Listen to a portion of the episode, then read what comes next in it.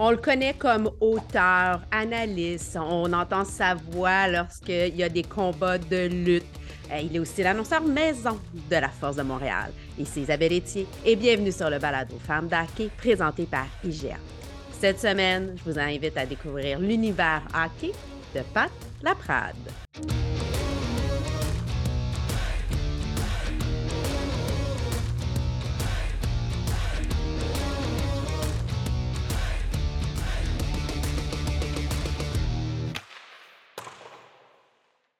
Pat Laprade, bienvenue sur le balado Femmes d'Hockey.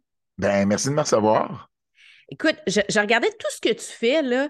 Tu es euh, auteur, animateur, analyste, euh, tu es annonceur maison, euh, tu as vraiment plusieurs arcs à ton, à ton arche, c'est fou, là. Oui, oui. Ben écoute, j'ai touché à bien des choses, surtout dans la dernière année. Pendant longtemps, j'ai été surtout associé euh, à la lutte. Puis bon, je pense que je suis encore très associé à la lutte, puis je veux pas que ça change.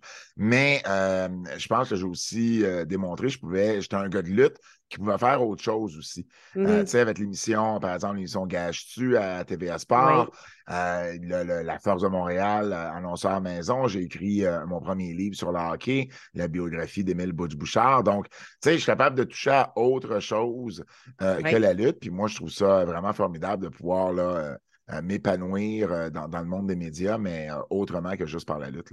Mais j'ai lu à plusieurs endroits aussi historien. Donc, tu as une formation en histoire. Ben, écoute, j'ai étudié à l'université en histoire, j'ai pas de, de, baccalauréat comme tel. Par contre, l'histoire m'a toujours intéressé. Puis, tu sais, bon, euh, dans le monde de la lutte, je te dirais que, ou, comme dans n'importe quoi aussi, tu sais, je j'ai tellement lu, tellement recherché, surtout dans le monde de la lutte, que ben, à un moment donné, les, médias ont fini par dire que j'étais un historien de la lutte. Euh, surtout au Québec, je te dirais. Principalement, c'est ça mon champ euh, d'expertise. Euh, mais mais tu sais, il n'y a pas, j'ai pas un diplôme chez nous qui dit que je suis historien de lutte au Québec. Ça n'existe pas. on va t'en faire un. On va t'en faire un. Pat, on va tout de suite, on parle à hockey avec la Banque Scotia et j'ai envie que, de savoir c'est quoi, toi, ton histoire avec le hockey? Est-ce que tu as joué au hockey quand tu étais jeune? C'est-tu quelque chose qui, qui, a fait partie de ta vie? Oui, moi j'ai joué au hockey jeune. Euh, j'ai quasiment appris à patiner avant de marcher. Euh, et puis euh, j'ai joué au hockey jusqu'à jusqu'au niveau Pee-Wee, donc jusqu'à 12 ans. à ce moment-là, on appelait ça Pee-Wee. Ça, ça, a changé aujourd'hui, mais les gens ont quand même le référent. Puis c'est ça. Donc, j'étais pas.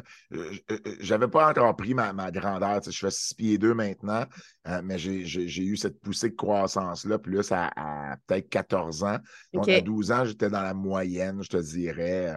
Euh, mon père trouvait que j'avais un, bon sens du jeu, mais bon, c'était dans l'exécution des fois, c'était plus compliqué.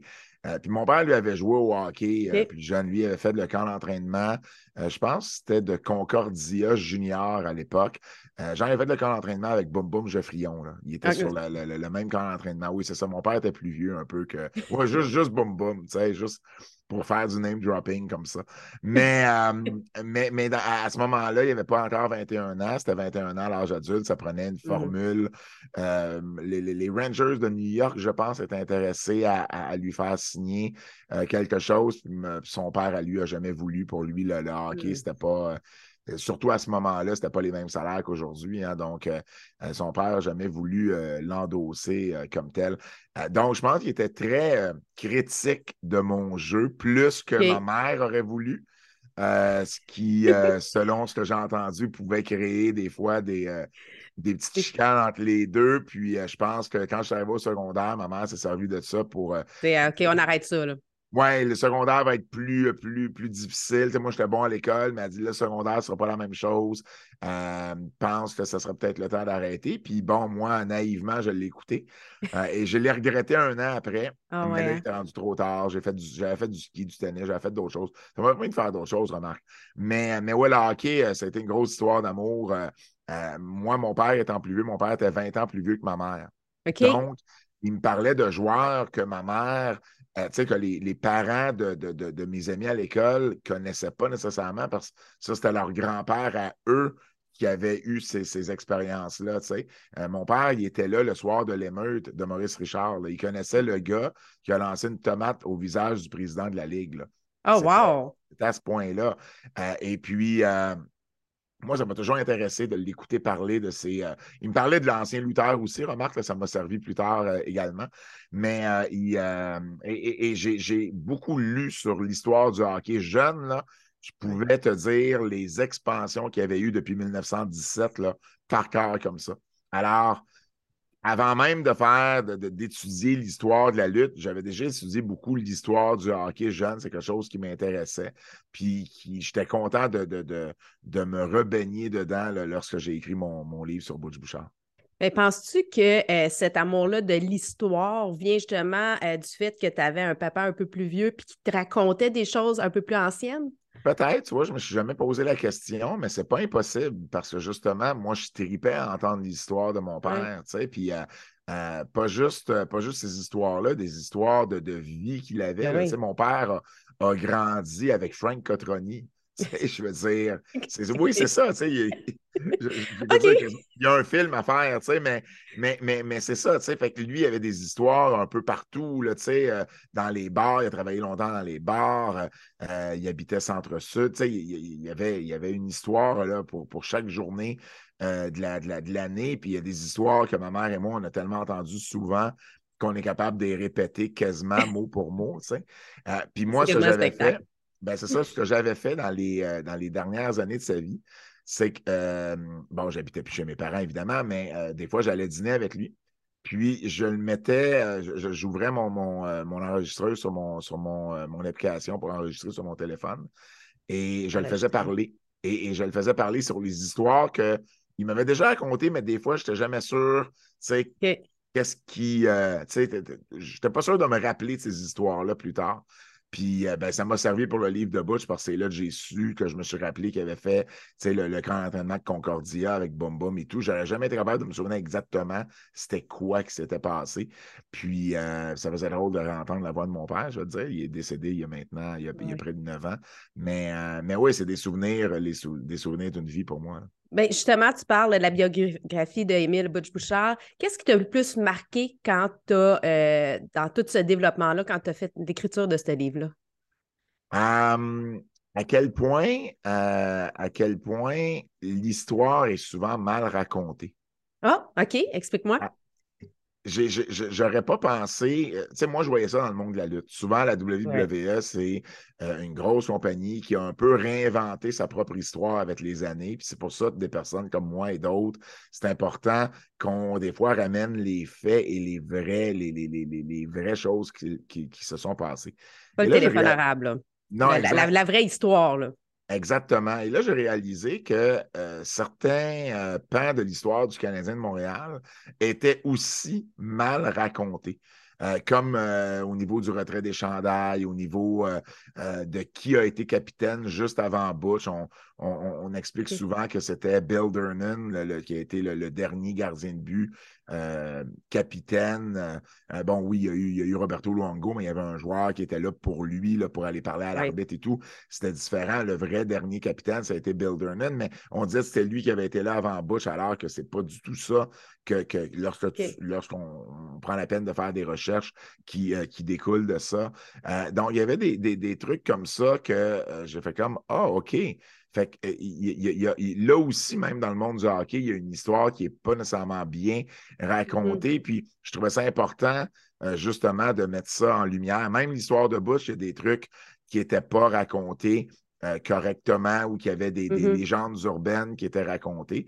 Puis moi, je ne suis pas capable. Ça, ça, ça m'horripide. Des, des, faits, des vraies moi, choses. Moi, je veux des faits parce que souvent, l'histoire telle qu'elle est arrivée, elle est tout aussi intéressante.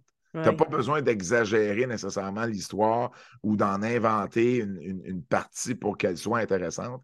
Puis, euh, puis je pense que c'est l'aspect que je triple le plus quand je fais ces, recherches-là puis ces, écritures. Puis, tu le rends bien, j'ai lu ton livre, puis j'ai trouvé ça vraiment intéressant, effectivement. Euh, puis c'est bien raconté. Tu sais, euh, c'est c'est facile à lire. Il y a, le hockey, mais il y a l'histoire. C'est vraiment, je, le conseille à tout le monde, vraiment, c'est un super livre je t'amène ailleurs. Quelle est ta chanson de hockey préférée, toi? Oh boy! Je ne sais pas si ça peut être une chanson de hockey, mais je te dirais que le Nanana et Goodbye C'est, Moi, j'ai connu ça à cause du hockey, tu comprends? Donc, pour moi, c'est vraiment le hockey.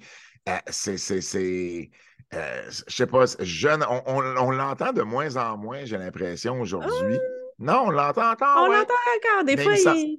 il... me semble que des fois, j'allais voir, moi, moi j'allais beaucoup voir de hockey junior avec mon père. Euh, moi, j'ai vu Pat Lafontaine jouer contre Mario Lemieux, le junior. C'était fou. Et, euh, j'allais beaucoup voir le Canadien junior de Verdun. Puis, euh, il me semble que les nanana et goodbye, il y en avait souvent à la fin des parties, au point que je me disais, crime, me semble que des fois, vous êtes tôt pour le partir, ce, chant-là, parce que la game n'est pas finie. Mais, mais, mais, sinon, c'est sûr que si je vais aller ailleurs, une vraie, de vraie toune, là, c'est sûr que le thème de la soirée du hockey, c'est un thème qui a marqué ma jeunesse. J'entends les premières notes et j'ai des images qui me viennent en tête. Des euh, souvenirs, des odeurs, hein? C'est comme. Ah, ben oui, c'est les samedis soirs à, écouter le hockey avec mon père. À l'époque, ça commençait à 20 h. il y avait, il y avait là, là, là, je m'adresse à un autre public, mais il y avait Samedi de rire qui était de 7 à 8. Puis il y avait, euh, il y avait, euh, il y avait le hockey qui commençait à 8 heures. Puis là, moi, j'avais le droit, euh, le samedi soir, en écoutant le hockey, de, de, boire une liqueur puis de manger des chips.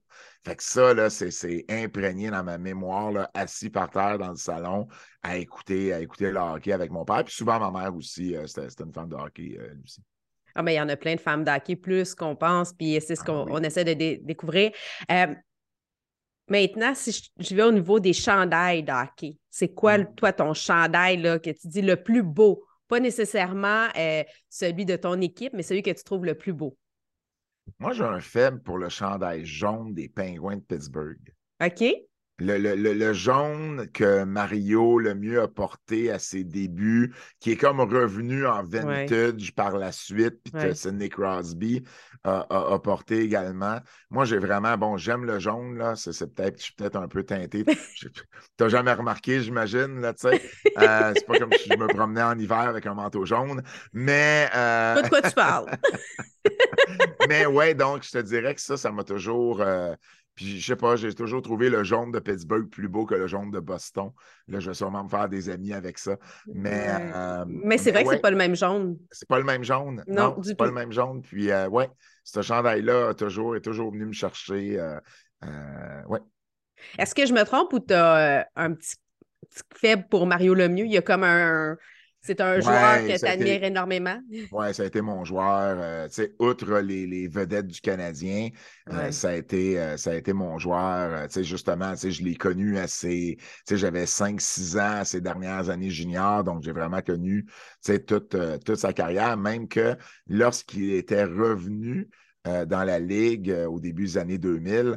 J'avais un pool de hockey et j'avais fait un échange avec un de mes amis juste pour avoir Mario Lemieux dans mon pool parce que je ne faisais pas de pool quand il jouait dans les années 90. C'était moins à la mode, les pools de hockey. Et là, je voulais pouvoir dire qu'un jour, j'ai eu Mario Lemieux dans mon pool. Donc, c'est à ce point-là. j'ai quelques chandails de Mario Lemieux. Euh, ouais, non, je te dirais.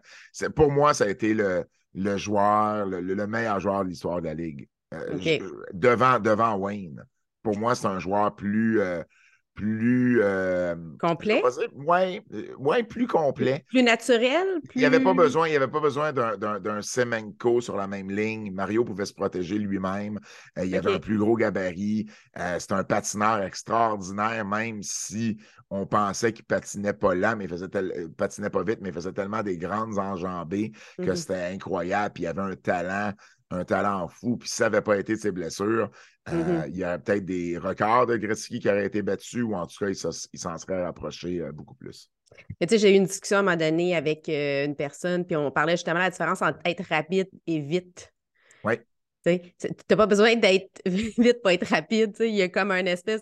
C'est pas nécessairement ton coup de patin qui détermine si tu vas être à la bonne place au bon moment. Ah, des ben fois, euh, ben c'est ben ça, exactement. Là, j'ai envie qu'on s'amuse un peu. Euh, bon, tu es un gars de lutte, on le sait. Mm-hmm. Euh, tu animes, tu fais même des, soirées de lutte.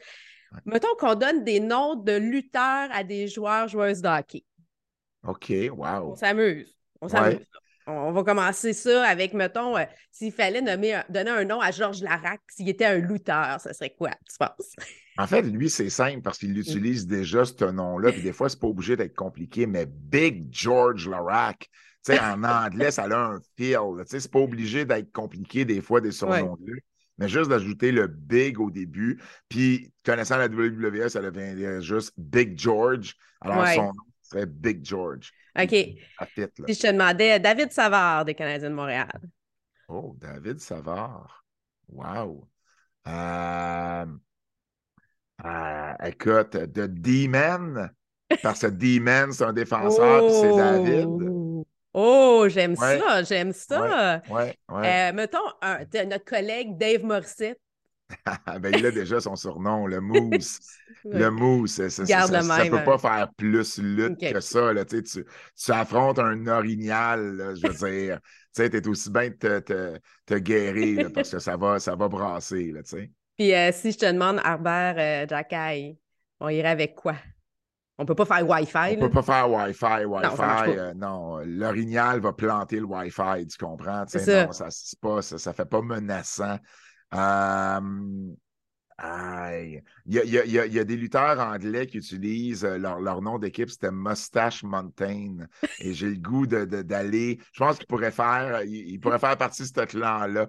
Tu sais, euh, Mustache Mountain, là, ouais, je pense que son look a, fait parler de lui cette année. Mais, mais, c'est drôle que tu me demandes ça parce que, bon, tu le sais, avec la Force de Montréal, il y a Jacques ouais. Landry.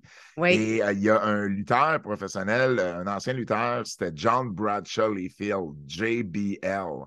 Et dans les dernières parties que j'ai faites de la force, quand j'annonçais l'alignement partant et que Jade était là, j'y allais avec JDL au lieu de JBL. Oh! JDL, Jade Danny Landry. Tu sais, des fois, il y a des noms comme ça ou des initiales qui sont, euh, qui sont prédestinés à être, euh, à, être dites de cette façon-là. Puis ça, moi, j'avais un thrill à juste, juste de dire JDL. Moi, je m'amusais comme un fou. Maintenant, allons dans tir de barrage, M2 Assurance. Je te demande des ceci, cela. Puis peux m'expliquer pourquoi. On commence rapidement. Matin ou soir? Ah, soir. Soir. Un gars de ah soir. Ah, moi, je, peux, je peux me coucher à 2 heures du matin, là, puis je, vais être, en fait, je vais être plus euh, allumé quand je veux travailler à 10 heures le soir que je suis à 8 heures le matin. C'est parfait dans ce que tu fais, dans le fond. C'est ben ce soir que ça se passe. Euh, attaque ou défense? Je suis plus un gars d'attaque. Oui, je suis plus un gars d'attaque. Euh, je, vais prendre des risques. Je, vais je vais faire des choses que je me dis, ben, si je ne l'avais pas fait, tu vois, je ne l'aurais pas eu parce que moi, je me dis toujours, le pire qui peut t'arriver, c'est que quelqu'un te dise non. Mais si tu ne le demandes jamais, tu ne l'auras jamais. Fait que pour moi, c'est un genre d'attaque. OK. Euh, ketchup ou moutarde? Hey, écoute, j'aime beaucoup le ketchup, mais je suis vraiment weird avec ma moutarde. Qu'est-ce que tu veux dire? Tu sais, dans les boys, ouais, non, non, ben, pas weird, weird, là.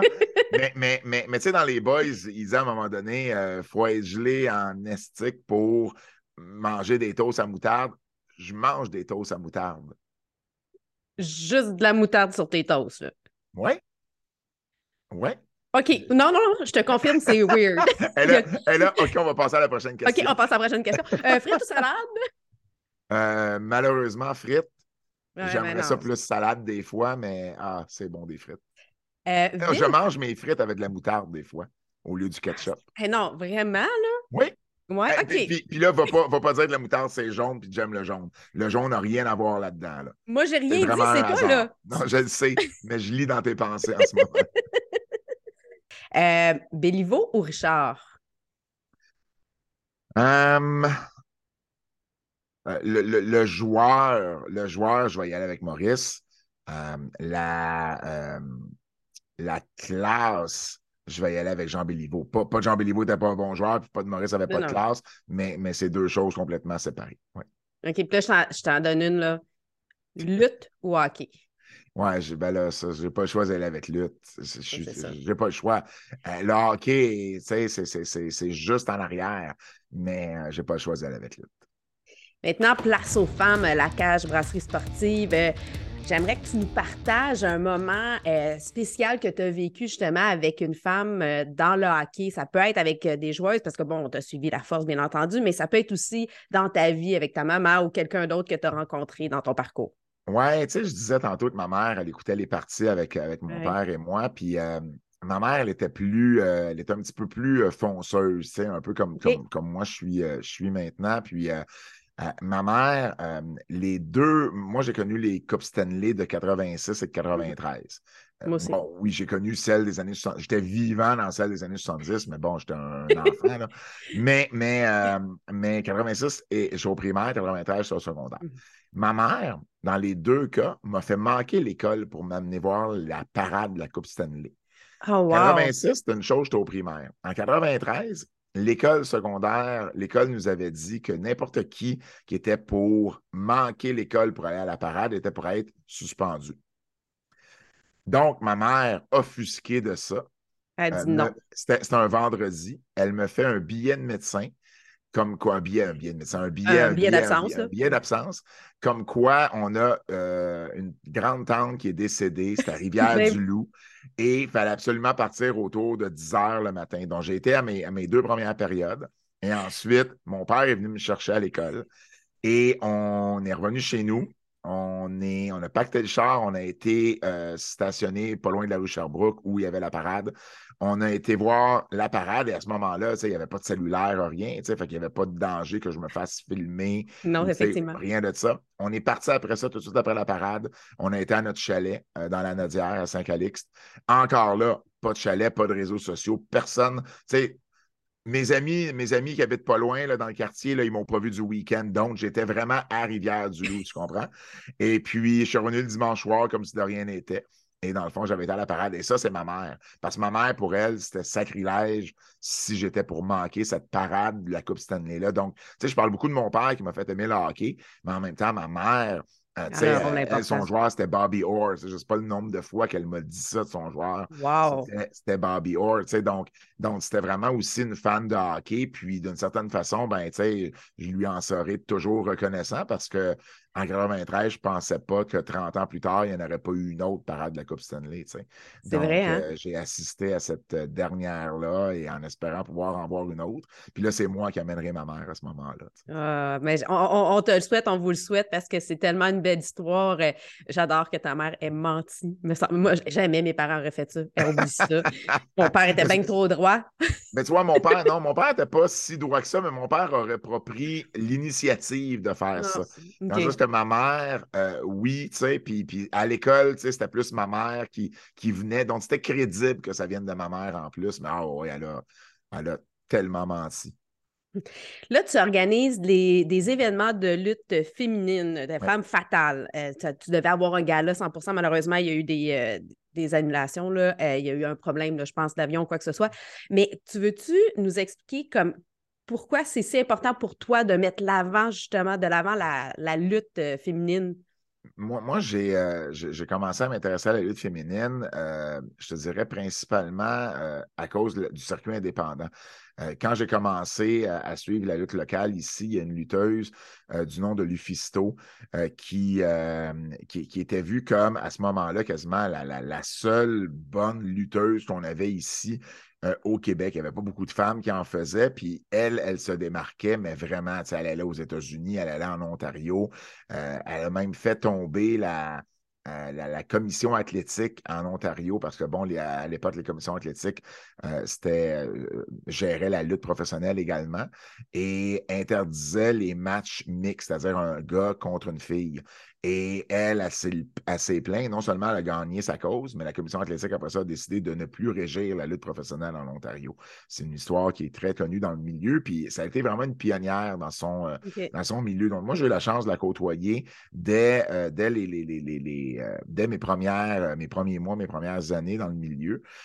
et puis, donc, à partir de là, j'ai commencé à m'intéresser davantage parce que ce qu'on nous présentait à la télévision à ce moment-là, c'était plus dégradant, je te dirais. Tu sais, à la WWE à l'époque, euh, c'était beaucoup plus le look, c'était beaucoup plus mm-hmm. l'aspect sexuel que l'aspect athlétique. C'était pas ça que les, femmes voulaient sur le circuit indépendant.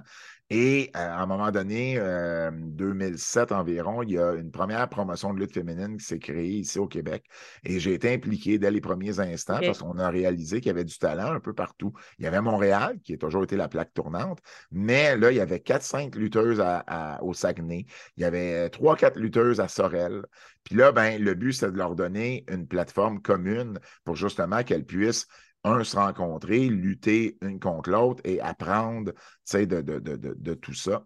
Et puis, à partir de là, j'ai toujours été impliqué avec la lutte euh, féminine. Euh, j'ai été impliqué avec euh, la plus grosse promotion en Amérique du Nord qui était Shimmer à l'époque.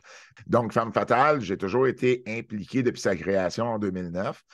et puis, à un moment donné, ben, la promotion qui était derrière, le, propriétaire a vendu et le nouveau propriétaire ne voulait rien savoir de, de, la lutte féminine, malheureusement. et quelques années plus tard, ben, c'est là que moi et mon partenaire, Michael Bisson, avons repris le flambeau euh, et, à faire des, événements de lutte féminine euh, ici au Québec, mais également à Ottawa, de l'autre côté de la rivière. Donc, euh, je trouve ça important, je trouve ça important de leur donner une, je, répète le mot plateforme, mais c'est le mot qui me vient en tête parce que c'est, oui, il y a une scène. En, fait, c'est une scène. Exactement. Il y a de plus en plus de lutte féminine à travers les autres promotions régulières, mais euh, il y a un cachet spécial à avoir un show entièrement féminin. Ça va aller chercher un démographique qui est différent. Ça va aller chercher, euh, ça va aller chercher quelque chose de différent aussi chez les plus jeunes, j'ai l'impression, euh, qui, qui vont voir, OK, OK, oui, il y a des filles qui luttent, oui, on les voit à la télévision, puis là, c'est beaucoup mieux valorisé maintenant aussi à la télévision, mais de voir un show entièrement féminin, même la WWE l'a fait juste une fois, puis n'a jamais répété l'expérience. Donc, de mm. le faire plus souvent, je trouve ça important. Puis tu fais une tournée avec ça, fait que éventuellement on va avoir la force en région euh, suivi d'un gala de lutte. Puis, ben, c'est euh, sûr, connaissant l'amour de la lutte de Kevin Raphaël, euh, je dis pas qu'un femme fatale, femme fatale et la force de Montréal combinés pour un, gros événement, c'est sûr que ça peut toujours, ça pourrait peut-être toujours se faire. maintenant, la passe sur la palette Naya. Bon, le hockey, c'est un jeu de passe. Quel a été pour toi ce moment où la personne qui a fait une différence dans ta vie ou dans ta carrière? Oh, wow! je, vais te raconter une histoire. Je ne sais pas à quel point. ben, ouais, euh, ouais, ok, je vais te raconter celle-ci. J'en, ai eu deux qui se sont mêlés. Derek au coin, qu'on a malheureusement euh, perdu. à un moment où moi, on, me voit comme expert de lutte, historien de lutte, puis on m'utilise vraiment juste au niveau de la lutte. Derek, lui, c'était quelqu'un de très, très, très généreux. Euh, et puis, à un moment donné, à chaque fois qu'il y avait l'occasion de parler de lutte, il m'appelait. Puis, à un moment donné, il y a eu une ouverture euh, parce que ce qu'il faisait des fois à, son micro, à, l'émission de radio qu'il animait, c'est qu'il laissait un, animateur invité faire 30 minutes de show. Donc, c'était comme si toi, tu animais une émission à la radio. À l'époque, c'était ben, au 98.5. Et pendant 30 minutes, c'est ton show à toi. Tu fais une entrevue, puis tu nous parles d'actualité et tout ça. Et il m'a appelé, il m'a dit, Pat, ça tenterait-tu de faire ça? Et j'ai comme fait, ah. wow! Tu sais, moi, à ce moment-là, on ne me donnait pas ce genre d'opportunité-là. On m'interviewait pour parler de lutte. Je n'étais même pas, euh, j'essaie de me souvenir, euh, je ne suis même pas sûr si j'étais encore à TVA Sport, mais peut-être que j'avais commencé la lutte à TVA Sport, mais on me voyait juste comme un gars de lutte. Et là, de me donner une opportunité de parler d'autres choses, d'avoir un 30 minutes juste à moi, j'ai d'un, j'ai trouvé ça hyper généreux de sa part, mais en plus, vraiment, vraiment cool de pouvoir avoir cette expérience-là. Euh, ça a pris des années après ça avant que quelqu'un d'autre m'offre ce genre d'opportunité-là, malheureusement. Mais je n'ai jamais oublié ça de Derek. Puis euh, je me souviens quand j'ai appris euh, son décès, je suis quelqu'un qui, qui, qui, Je suis quelqu'un d'émotif, mais qui ne montre pas toujours ses émotions. Puis, tu sais, Derek, je n'étais pas son, meilleur ami. Je n'étais pas, pas dans son cercle d'amis non plus. C'était une très bonne connaissance. C'était quelqu'un que je m'entendais super bien, qu'on se voyait. mais j'ai pleuré quand il est décédé, Derek, parce que pour moi, ce qu'il avait fait pour moi à ce moment-là, c'était tellement important, puis c'était tellement, ça voulait tellement dire euh, beaucoup de choses pour moi que euh, jamais je vais oublier ça. Puis euh, je, l'ai remercié. Puis je veux dire, peu importe où ce qu'il est en ce moment, je, le remercie encore. Mais, mais ce que tu dis, c'est d'avoir une chance, te permettre de voir, au -de, voir l'humain au-delà de euh, l'analyste de lutte ou le connaisseur de lutte. C'était de dire, OK, ben il, y a un cœur qui vit derrière ça, puis il y a quelque chose à dire, cet homme-là. Qui ben, t'a donné l'occasion. Ben oui, plus que juste la lutte. Le sport fait partie de ma vie de façon générale. Je suis le sport en général. Puis tu parles de faire une passe sur la palette, ben, c'est ça qui m'a fait, Derek. Il m'a fait une passe sur la palette, puis c'était à moi de scorer ou pas, tu comprends, mais il m'a donné cette opportunité-là. Puis euh, ça, je lui en serai euh, toujours reconnaissant. Maintenant, je te donne l'occasion de faire une passe sur la palette euh, à un organisme. Ce serait laquelle? Je, je un peu. Je, pense que je le sais, mais je te laisse aller. ah ouais? Tu penses? Non, je ne suis pas sûr que tu le sais. OK, vas-y. J'ai rarement parlé de ça publiquement. OK. si j'avais, euh, si j'avais, si j'avais, mettons, à créer un événement moi-même et de donner des sous à une fondation, moi, j'irais pour la recherche du euh, syndrome de Tourette. Moi, je suis atteint de ah! ça, Isabelle. On n'a jamais vraiment. Publiquement, j'en parle rarement. Sur les réseaux sociaux, j'en ai peut-être déjà parlé une fois. Mais moi, le syndrome de Tourette, j'ai ça depuis que je suis tout petit et ça m'a causé des problèmes plus jeunes parce qu'à ce moment-là, on ne savait même pas c'était quoi cette maladie-là. Ça, commençait à être, à être connu, puis euh, c'était, il y avait beaucoup de mésinformations par rapport, euh, de désinformations plutôt par mm-hmm. rapport à ça. Et puis, et puis moi, moi j'ai eu un médicament à un moment donné qui m'a, euh, qui m'a, qui, a beaucoup, j'avais un faible tourette, ce qu'ils appellent. J'avais beaucoup de tics moteurs et vocaux. Tu sais, j'étais pas, c'était pas dans la parodie comme on voit dans les films, quelqu'un qui va se sacrer à tout bout de champ, mais ma mère a été à des rencontres avec d'autres parents où elle a vu et entendu des histoires d'horreur par rapport à, des, des, enfants qui étaient obligés même d'être placés parce que les parents ne savaient plus quoi faire avec eux. Moi, ça n'a jamais, été mon cas, mais je sais c'est une maladie euh, neurologique qui, euh, qui, passe souvent sous silence, mm-hmm. euh, sous le radar, qu'on, puis il n'y a pas vraiment beaucoup de, de, justement d'événements pour amasser des fonds pour ce genre de, de, de recherche-là. Et pourtant, ben, les parents qui ont des enfants qui, qui ont le tourette, ben, ce n'est pas toujours évident. Puis moi, j'ai eu la chance d'avoir un médicament qui m'a fait, puis qui a permis qu'aujourd'hui, j'en ai presque plus. Euh, de sais en tout cas, c'est ben, moi, moi, je le vois, mais c'est pas palpable pour quelqu'un qui me côtoie nécessairement. Mais ouais, si j'avais à choisir euh, une fondation ou quelque chose, ça serait ça. Serait ça. Ben écoute, oui, tu me surprends. Puis moi, j'ai un cousin qui, qui, a justement euh, la tourette, puis ça se développe beaucoup dans les moments d'anxiété, de stress. C'est amplifié. puis là, ben, plus tu y penses, plus, sais, puis lui non plus, là, il fait pas des, des, sacs ou des choses comme ça. mais il y, a des tics qui, qui vont ressortir. Puis il y a d'autres moments où que tout est sous contrôle puis euh, ça paraît pas. Ben, exactement. Jeune, jeune, moi, dans les examens, c'était là j'en faisais le ah, plus. Puis c'était des tics euh, vocaux que je faisais à l'époque, donc c'était dérangeant pour la classe en entière. Moi, je me ah. souviens qu'une de mes euh, camarades de classe, à un moment donné, m'avait dit Hey, la Prade, t'as ferme-tu à un moment donné? Mais on ne savait pas c'était quoi. Personne, même moi, je ne savais ah. pas ce que j'avais.